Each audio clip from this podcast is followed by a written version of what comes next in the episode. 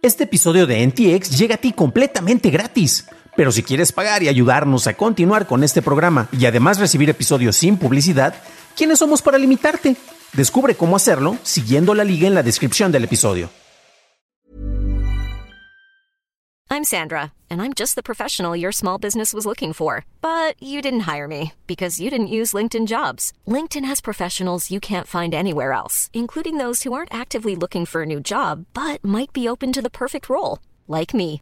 In a given month, over 70% of LinkedIn users don't visit other leading job sites. So if you're not looking on LinkedIn, you'll miss out on great candidates like Sandra. Start hiring professionals like a professional. Post your free job on linkedin.com/people today.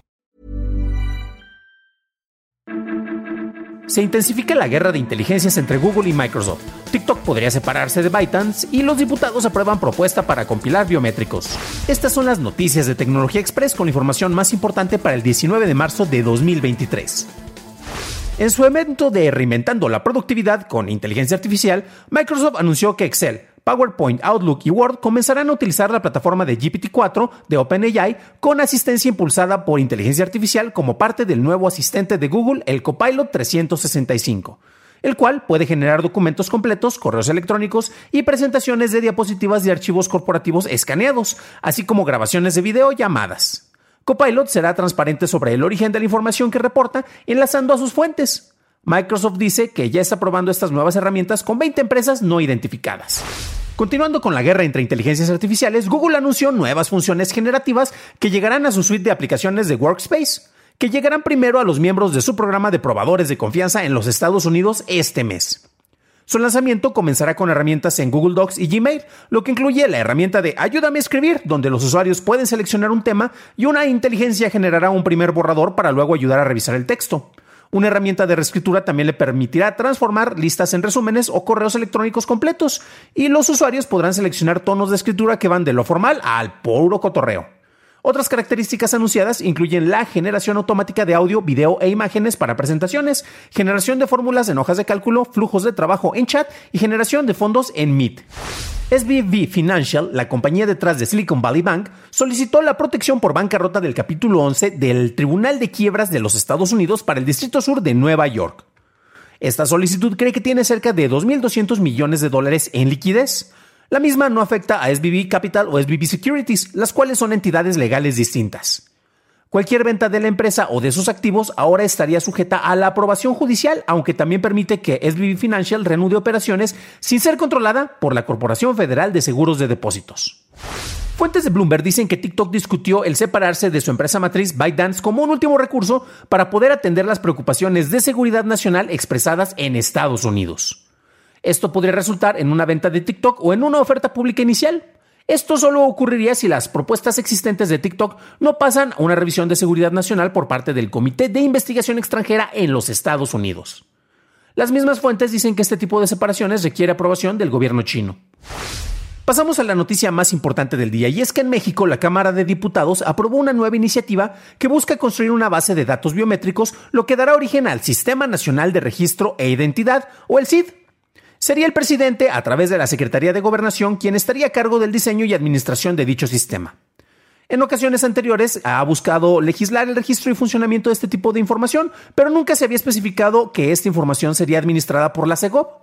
Esta propuesta deberá ser también aprobada en la Cámara de Senadores y ser publicada en el Diario Oficial de la Federación para poder ser oficial. Esas fueron las noticias y ahora pasamos al análisis. Pero antes de hacerlo, ya sabes qué hacer. Por favor, déjame una calificación positiva de 5 estrellitas en Spotify o en Apple Podcast o un like en YouTube, que no te cuesta nada. Y por cierto, gracias a nuestros nuevos suscriptores como Wilber Neira. Bienvenido a bordo, camarada. Entre las noticias más importantes de la semana, y disculpen que no tuve oportunidad, creo que por lo pronto voy a tratar de grabar los fines de semana, sábado o domingo, ya dependiendo de la disponibilidad de tiempo, pero vamos a hablar poquito más a detalle de las distintas noticias para tener un, un poco más de contacto. Eh, algo de lo que estuvo rondando en toda la semana fue lo que pasó con el banco de Silicon Valley en Estados Unidos y es un recordatorio de lo que ocurre cuando no se tienen precisamente las mejores esquemas de, de, de repaso de regulación dentro de los sistemas financieros. Cabe destacar que muchos de ahí lo empezaron a tomar, este, sobre todo amigos y amigas tecnochairos, los cuales decían, ven, yo les decía que por eso no deben de confiar en los bancos tradicionales, pero se les olvida que este banco es el que estaba ayudando a sostener una gran cantidad de startups y de empresas de tecnología de sistemas no tradicionales dentro de los Estados Unidos. Entonces, Entonces, este, hubo empresas muy afectadas como Roku, por ejemplo, como Vox Media, este, los cuales a final de cuentas tenían ahí depositados una gran cantidad de dinero. ¿Qué fue lo que pasó? Eh, simplificando, bueno, el, primer antecedente es eh, lo que ocurrió precisamente con la desregulación de muchos de estos planteamientos regulatorios que mencionaba que se tenían para los bancos sobre los límites, sobre la manera en la cual tenía que estar eh, apoyadas las inversiones. Y esto lo hizo concretamente Donald Trump, el cual presumía, presumía en su administración anterior que el eliminar este tipo de regulaciones ayudaba a que se, tuviera mayor inversión y apoyaba a los pequeños bancos. Claro, como este banco que era el banco número 16 de los más grandes de Estados Unidos, un pequeño inversionista, desde luego, ¿no? Muchos estaban hablando también sobre, eh, mencionaba de mis amigos tecnochairos, los cuales decían que esto precisamente reflejaba el mal, el mal manejo de los sistemas financieros por bancos tradicionales. Y no, en realidad ahí tenemos un soporte muy sustancioso. Es como aquí en México tenemos el IPAVE, el cual te apoya este, hasta por dos millones de pesos para que los bancos que están eh, precisamente registrados y avalados por este instituto, si el banco llega a desaparecer, hasta por esa cantidad de dos, millones de, pesos, tienes tu dinero que te va a poder ser eh, recuperado gracias a que el gobierno está respondido. Gracias a las regulaciones. El gobierno está respondiendo por esas cantidades de dinero. Hay manejos de, similares de apoyos en Estados Unidos y no son como las cosas que unos dicen, ay, es que es como el FOBAPRO en México o como lo que ocurrió durante el 2008 en Estados Unidos. Em, ya que si, el, si bien una de las cosas que ocurrió es que el gobierno efectivamente está garantizando que va a haber liquidez para los siguientes pagos eh, para todas las personas que tenían su dinero en Silicon Valley Bank. Entonces, como mencionaba, no fue que los sistemas financieros sean, estuvieran fallos. ¿Hizo algo mal Silicon Valley Bank? Hubo algunos pequeños detalles, pero técnicamente cuando uno se pone a revisar todo lo que ellos estuvieron, eh, la manera en la cual operaban, no había problemas. De hecho, estaban jugando de una manera mucho más conservadora a lo que muchos estarían pensando. ¿A qué me refiero? A que gran parte de su capital lo tenían invertido en bonos a largo plazo que tenían un porcentaje de intereses entre el 1 y el 2%. Eh, desde el año pasado, en el momento en el cual empiezan a subir las tasas de intereses llegando hasta un 4%, esto en Estados Unidos, porque aquí en México nos reímos, o sea, nosotros estamos más del doble, si no es que el triple de lo que allá eran este, esos números, eh, pues a final de cuentas, ¿qué es lo que ocurrió? que no puedes sacar el dinero de esos fondos en los cuales los invertiste, que son muy conservadores, pero son positivos porque te van a generar rendimientos. Si los sacas vas a tener penalizaciones y no vas a recibir todo el dinero. Y si los tratas de invertir luego a unos fondos que te ofrecen mayores rendimientos, pues vas a estar perdiendo. Silicon Valley eh, Bank tenía todo ese dinero, precisamente sí tenía, eh, lo tenía, pero no tenía liquidez automática que de repente muchos empezaron a hacer una mala jugada y yo ahí es donde en su momento criticaba a Robin Hood y donde algunos dicen, ay, es que vamos a hacer un nuevo juego, vamos a sacar todos al mismo tiempo el dinero del banco las instituciones no están diseñadas para que se haga de esa manera. Y quienes lo, lo hacen por los LOLs, quienes lo hacen únicamente para tener, este, para divertirse y demostrar lo fallido que es el sistema, están estúpidos, están muy mal de su cabeza porque con eso están afectando distintos sectores y empresas y organismos que sí tienen buenos planteamientos, este, como mencionaba en este caso, muy conservadores.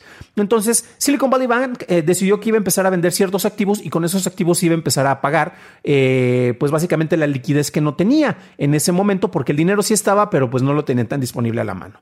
De repente tenemos gente como Jason Calacanis que empezó a generar este estúpidamente ruido en Twitter diciendo que ha escuchado que muchas personas van a sacar su dinero y básicamente se crea una profecía que se cumple eh, a sí misma, o sea, es algo que no iba a pasar, pero se dijo tanto que terminó pasando porque más personas para las que se tenía capacidad para dar el dinero, pues empezaron a sacar el dinero.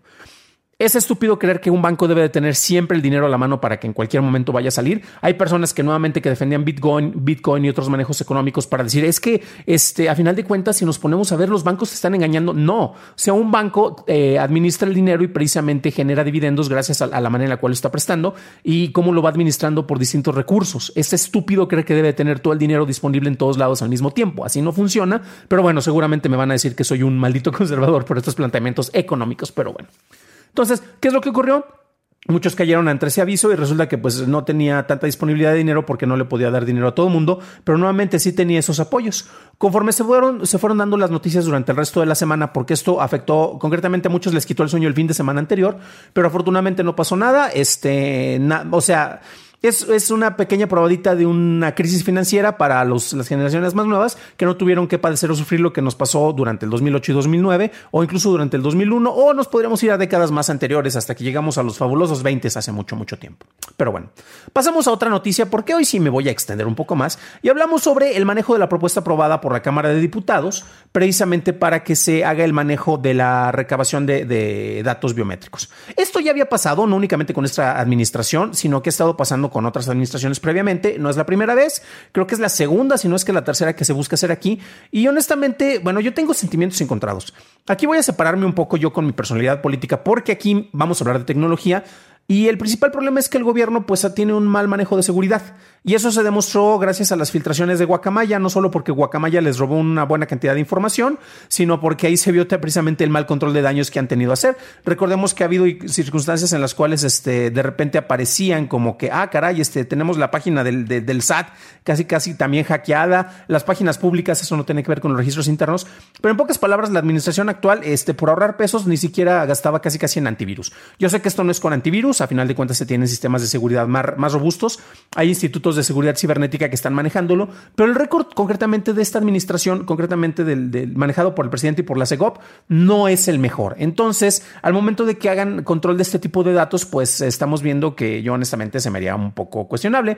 Ojo, porque esto a final de cuentas puede pasar con otros gobiernos y otras administraciones. Y algo que sí quiero dejar muy en claro y muy, muy, muy al pendiente, Dan Carlin lo menciona en su podcast cuando lo hacía, el de Common Sense en Estados Unidos, es que recuerda que cuando tú das ciertas facultades al gobierno, este mismo gobierno, cuando tú salgas, eh, cuando tú ya no seas el presidente, esas capacidades quedan y permanecen en el gobierno. Entonces, la siguiente administración, si llega alguien de la oposición, alguien de otro partido, no tiene que ser PRI, PAN, PRD, Morena, eh, Convergencia, el que sea, no importa, pero va a tener esas mismas facultades. Entonces, tiene que ser muy cuidadoso con esos, esos eh, al, ceder este tipo de habilidades, de facultades, porque esas simple y sencillamente se van a estar pasando y por eso se tiene que tener un mejor manejo del control y de registro.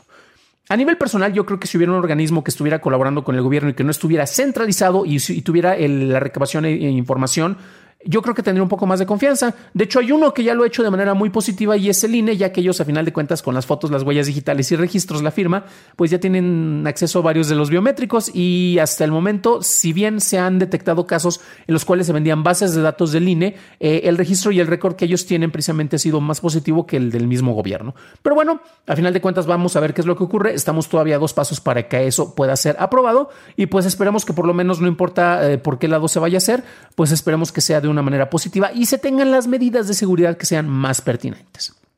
Ahora bien, vamos a hablar ahora finalmente de otro tema y estuvo bastante interesante porque tuvimos la guerra entre las inteligencias artificiales, concretamente entre Google y Microsoft. Las dos compañías han estado haciendo los anuncios, Google parece que va atrás, aunque ellos han sido los que han estado trabajando muchísimo más, concretamente por el trabajo de este, del desarrollo. Lambda, por ejemplo, este, ahora tenemos Bardo, que es mucho más fallido que lo que tenemos este, actualmente con Bing en los buscadores, pero el problema es que recordemos que Bing puede generarte resultados erróneos y no le pasa nada. Pero, ¿qué es lo que ocurre este, si Google te empieza a dar muchos, muchos resultados erróneos? Porque Google en particular no es una empresa que haga búsqueda, no es una empresa tanto de tecnología, sino una empresa de publicidad, te vende publicidad y es la publicidad que tú ves insertada dentro de todos, este, de todas las búsquedas que tienes. Entonces, eh, lo dijo Sacha Nadella en un momento de que ellos saben que honestamente si pierden con Bing no van a perder mucho, pero Google sí tiene mucho que perder, por eso se ha estado haciendo como que eh, ya, ya le pusieron el botón de emergencia de si tenemos que estar activándonos para mostrar muchos de los resultados que tenemos, pero por eso parecía que no estaban tan a la cabeza, ¿no? Eh, cabe destacar que, por ejemplo, em, yo he mencionado acerca de, de mi escepticismo sobre el lujo sobre el uso precisamente de estas herramientas, este, no es que yo sea alguien que, un ludita que no quiere estar manejando estas cuestiones, ya saben que me encanta la tecnología y los usos, pero también eh, cabe destacar que precisamente hemos visto, em, por ejemplo, en, Microsoft, de repente ya no tenemos el, departamento de revisión ética sobre implementación de tecnología eh, relacionada con inteligencia artificial, y eso ya había pasado con Google hace como cuatro o cinco años aproximadamente, cuando la cabeza publicó un documento en el cual cuestionaba la manera de implementación ética de inteligencia artificial debido al tipo de información y la manera que se puede utilizar. Microsoft apenas está viendo qué pasa con eso, ya están poniendo algunos filtros de control, pero a final de cuentas con el hecho de que, ¿sabes qué? Resulta que este, pues no tenemos controles tanto éticos, el hecho de que tú liberes esa información a todo el mundo, pues te va a generar problemas. Hay memes donde se ve, por ejemplo, la foto de este de, Ben Affleck, así con el cigarro y así todo cansado y fastidiado, de que así está ChatGTP después de, de, estar interactuando con nosotros contra los seres humanos, ¿no? Esta guerra es muy interesante y a final de cuentas lo que tenemos es un chatbot glorificado que ha avanzado de manera interesante pero yo sigo sin ver así como que grandes ventajas. Y lo que me preocupa precisamente es este, lo que está ocurriendo con las aplicaciones e implementaciones que tenemos con las demás personas, con los seres humanos de a pie. Eh, cabe destacar porque dependiendo del conocimiento que tú tengas sobre lo que puede hacer la herramienta, eh, puedes quedar fascinado, es la moda, es la novedad, ahorita todo el mundo está hablando maravillas, pero conforme empiezas a trabajar más, empiezas a ver muchos de los problemas, estás viendo los hilos, en este caso de la, de la marioneta que se está manejando.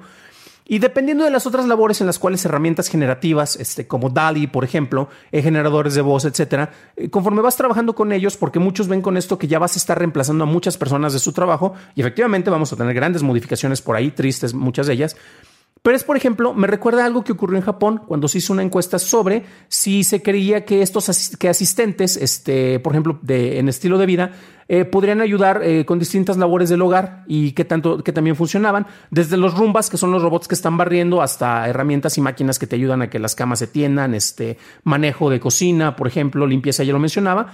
Y lo curioso es que si tú estás familiarizado a hacer esas labores, ves que los artefactos, este, por ejemplo, un rumba no barre también como tú lo podrías hacer. Entonces, si eres alguien que dice, pues ya con que barra algo es más que suficiente, de la misma manera que estas herramientas generadores, con que me presente una imagen es más que suficiente, pero nunca va a ser eh, con la misma capacidad con la cual se podría hacer o con la cual lo podría hacer algunos de los escépticos o cínicos que estamos del otro lado, ¿no?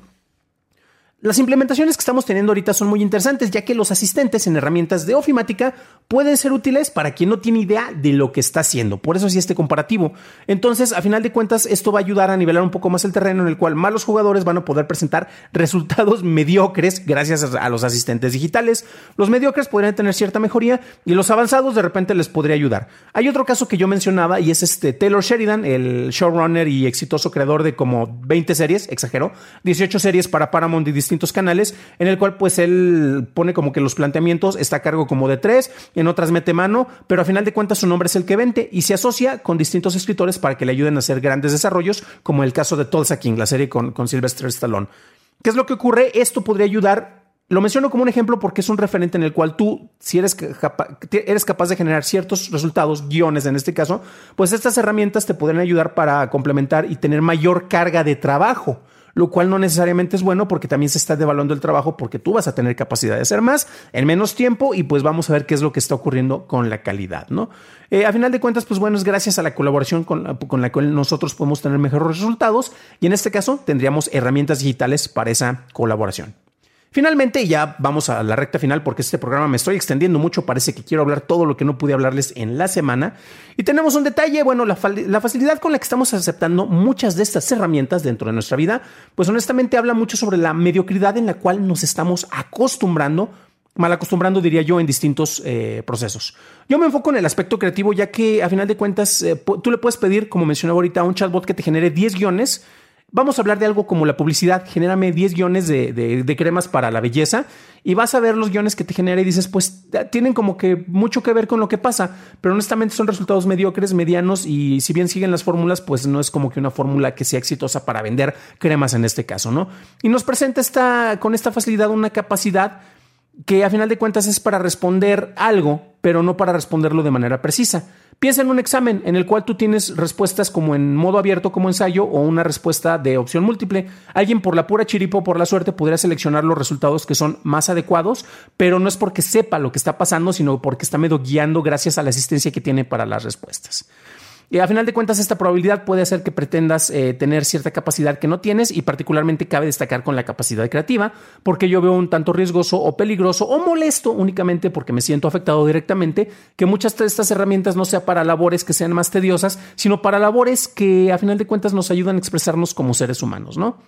Alguien que tiene el conocimiento y la capacidad creativa puede identificar más acertadamente las opciones que te presentan esto. Por ejemplo, preséntame cuatro guiones para hacer una historia, para hacer un cuento, para hacer un, comercial. Y sobre esto yo podría empezar a, delimitar y crear algo mejor, pero son menos las personas que podrían generar un resultado más positivo. Al parecer, ahora lo que más podemos querer aspirar como un ser humano es pedirle a un asistente que nos presione, es, presente estas opciones que tanto he estado mencionando y a final de cuentas nosotros nada más medio a pulir para presentar algo simple y sencillamente. De hecho, yo podría estarlo haciendo en vez de haber generado un texto en el camión cuando no tenía internet, esté preparándome para, eh, para grabarles este programa y pues, ustedes podrían tener episodios diarios del programa en el cual pues yo ya prácticamente pues a veces ni prestaría la voz para generarlo, pero yo a nivel personal prefiero ofrecerles algo en lo cual yo sí metí la mano, tendré muchos errores, pero es algo que no solo se hace con cariño, sino que se hace tratando de meterle más cerebro que lo que un chatbot eh, glorificado te podría generar. Finalmente, bueno, Podemos hablar acerca de algo y quiero terminar con este punto porque estamos viendo un nuevo replanteamiento de la realidad. Vivimos en una especie de simulación peculiar en el cual tenemos contenidos que no son generados por humanos y cada vez estamos dependiendo y dejando más de lado nuestra capacidad para discernir y aceptar lo que se nos presenta sin siquiera cuestionarlo. Un caso muy particular y muy ligero es lo que pasó también con Samsung, en el cual eh, gracias a su, un sistema de inteligencia artificial, una palabra que en realidad este, está más que glorificada, Después resulta que tú le tomas una foto a la, luna y te la mejoraban. Se estuvieron haciendo distintas pruebas y, por ejemplo, así es como, como estaría probándose con la cámara. Le tomas una foto ahí a la luna, para los, los, que nos ven en video, y te lo está mejorando. Pero ¿qué es lo que ocurre? Que estaba haciendo una comparativa con un sistema entrenado en el cual te presentaba fotos mejor hechas de la luna y te daba una foto que tú nunca tomaste y te la presentaba como si tú lo hubieras tomado, en este caso, con la luna. Eso es algo que estamos viviendo con esta realidad de simulaciones en la cual tenemos resultados que no tienen nada que ver con la realidad que nosotros estamos capturando y son otras herramientas digitales las que nos las están presentando y las estamos aceptando muchas veces sin cuestionarlas. Para una revisión más a detalle en inglés, visita dailytechnewshow.com en donde encontrarás notas y ligas de interés. Y si quieres revisar nuestro reporte del intento de registro de una obra supuestamente hecha por una inteligencia artificial, revisa nuestro episodio 214. Si encontraste útil este programa, suscríbete y recibe episodios sin publicidad vía Acast. Encuentra cómo hacerlo en la descripción del episodio. Y eso es todo por hoy. Gracias por tu atención. Nos estaremos escuchando en el siguiente programa y deseo que tengas un fantástico fin de semana o un increíble inicio de semana.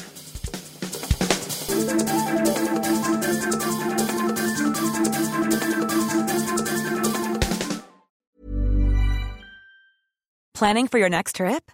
Elevate your travel style with Quince. Quince has all the jet setting essentials you'll want for your next getaway, like European linen, premium luggage options, buttery soft Italian leather bags, and so much more. And is all priced at 50 to 80% less than similar brands. Plus, Quince only works with factories that use safe and ethical manufacturing practices. Pack your bags with high-quality essentials you'll be wearing for vacations to come with Quince. Go to quince.com/pack for free shipping and 365-day returns.